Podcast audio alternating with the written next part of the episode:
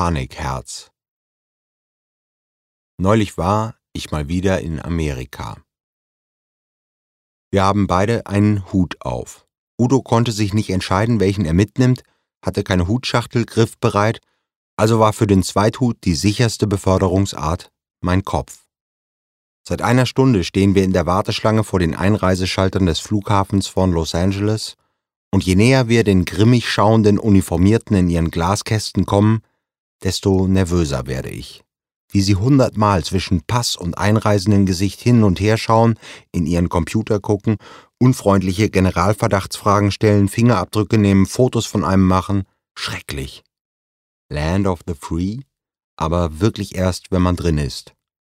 Wir sind Touristen, das ist ganz wichtig. Holiday, Vacation, Urlaub, Urlaub, Urlaub. Davon darf man nicht abweichen.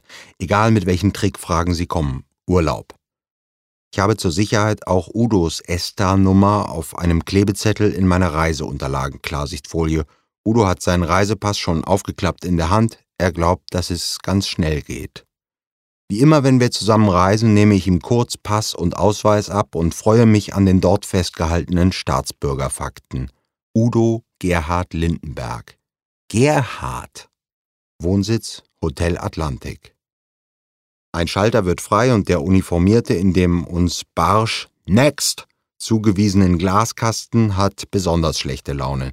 Natürlich sind wir rein äußerlich ein seltsames Paar, nicht unbedingt Leute, die man ohne Nachfragen durchwinkt.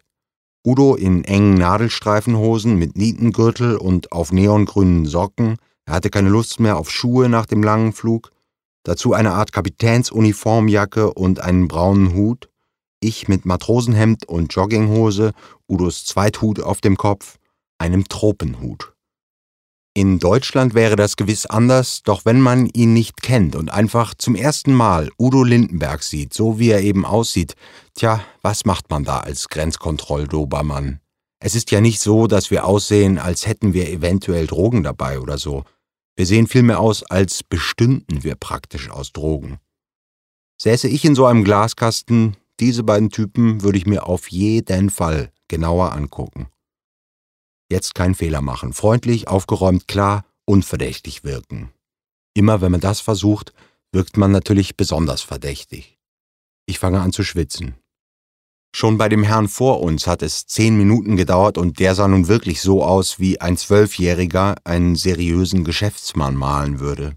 Erst jetzt sehe ich, dass Udo tatsächlich Zigarre raucht, ganz lässig, beiläufig, im Flughafengebäude im rauchparanoiden Amerika.